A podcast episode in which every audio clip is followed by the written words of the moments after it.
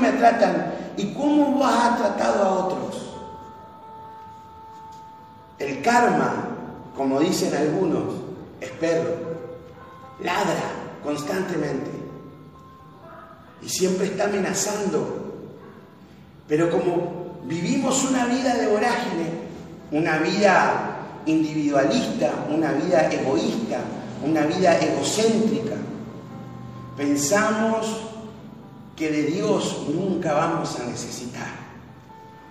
Pero un día los diamantes dejan de brillar y el oro pierde su color. Y lo único que queda son los que están alrededor tuyo. Esas cosas eternas que no brillan. El amor de una esposa, el amor de los hijos, las amistades que están en los momentos difíciles. Esos son los verdaderos tesoros que tenemos en esta vida. Y Dios quiere que conozcamos esos tesoros. Pero si vivimos hablando mal de Él, y si vivimos pensando que mañana nos vamos a despertar,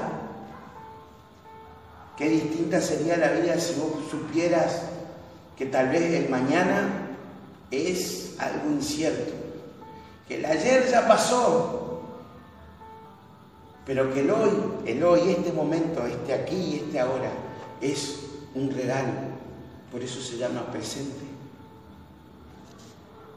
Dios es un Dios de presentes. Dios es un Dios de hoy, no de dos mil años puesto en un librito. No es un libro de historias, es un libro de experiencias, de gente que pudo caminar con Él y pudo dormir, que tuvo dificultades, pero halló en Dios paz. Es un libro que cuenta la vida de un muchacho carpintero que vino con una idea radical. Ama al Señor tu Dios por sobre todas las cosas, pero también ama a tu prójimo como a ti mismo. Pero mañana, mañana me voy a despertar de vuelta. Mañana seguramente me voy a despertar y mi esposa va a estar y mis hijos van a estar y me voy a ver otra vez, otra vez a mi jefe y voy a ver seguramente a mis hijos y seguramente voy a ver a alguien. Pero el mañana, el mañana sigue siendo un misterio, el mañana todavía no llega. Lo que importa es lo que hagas hoy. Y hoy, hoy Dios está golpeando a tu puerta y te está pidiendo que vos obres. Que obres conforme a su voluntad, conforme al amor que Él dio.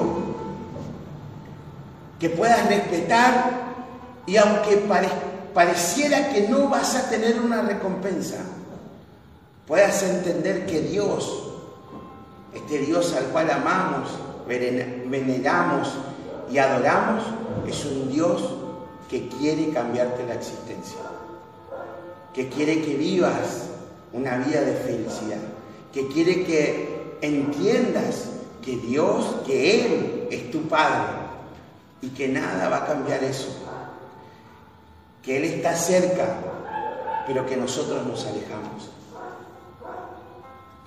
¿En qué te hemos robado?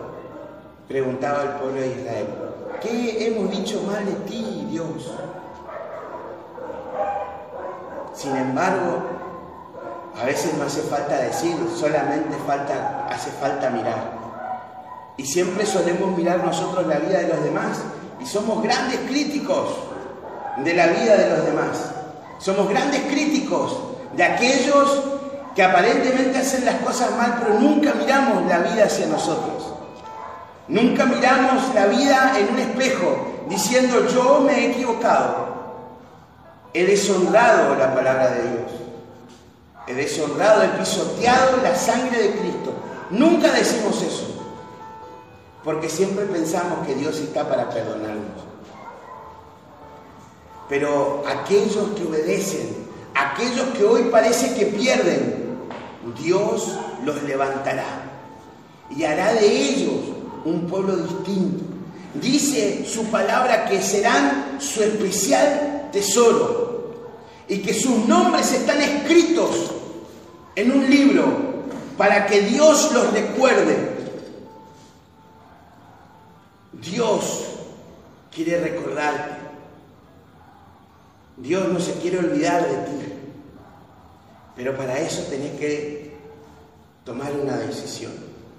Y hoy, 14 de febrero del 2021, aquí en Avenida Filpo 540, te quiero invitar a que tomes una decisión. Vos que estás del otro lado y dirás, y sí, la verdad que la vida no es como yo pensaba. Las cosas no me han salido como yo quería. Hoy yo te invito a que hagas una oración conmigo. Para que a partir de ahora Dios cambie tu vida. Para que a partir de ahora Dios tome control de tus sentimientos y sane ese pasado que tantas veces nos condena.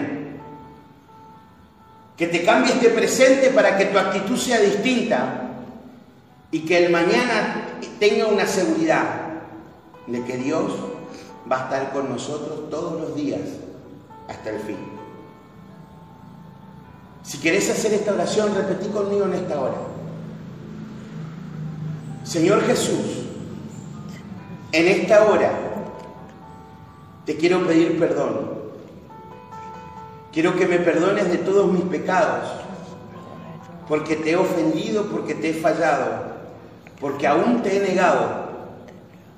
Y hoy te pido que limpies mi vida con tu sangre, que notes mi nombre en el libro de la vida y que tú puedas ser el rey de mi corazón y de mi mente y de mi casa y de mi familia y de todo lo que tengo. Me declaro delante de ti que no soy nada si tú no estás. Te pido, Señor, que mi vida cambie a partir de hoy. En el nombre de Jesús. Amén. Y amén. Si hiciste esta oración, te doy la bienvenida a la familia de la fe.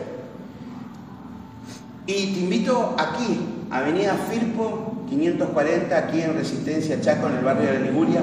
Estamos todos los domingos a partir de las 7 y media de la tarde. Y si no estás en Resistencia, te invito a que vayas a una iglesia donde se predique su palabra y tú puedas obrar bien. Así que antes de seguir con todo lo que sigue, que tenemos que compartir la cena del Señor, quiero bendecir tu vida y decirte bienvenido a la familia de la fe. El mismo Padre que nos creó hoy nos abraza. Dios te bendiga muchísimo. Así que a todos los que están en estos momentos bendiciendo,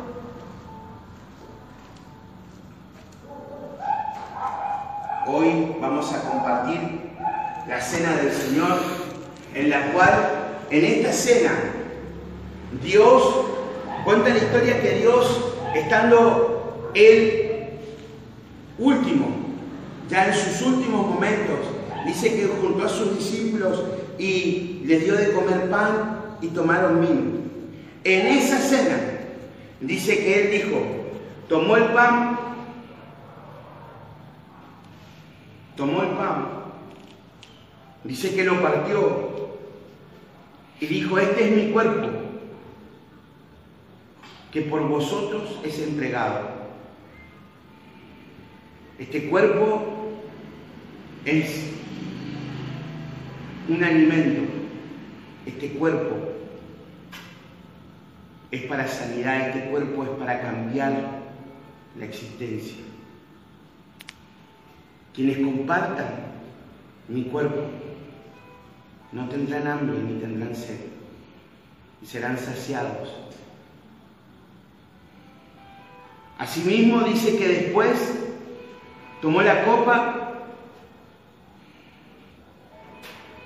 la levantó y dando gracias, dijo, esta es mi sangre, la sangre del nuevo pacto. Quien, vive, quien de ella nunca más tendrá sed y tendrá vida eterna. Así que todos los que hagan esto quien comparta el pan y quien comparta el vino, mi muerte anuncia. Él dijo que hagamos esto en conmemoración a Él, para salvación de los pecados y para cambiar nuestras vidas. Participemos del pan y del vino. Que Dios te bendiga muchísimo. Nos vemos. Bendiciones.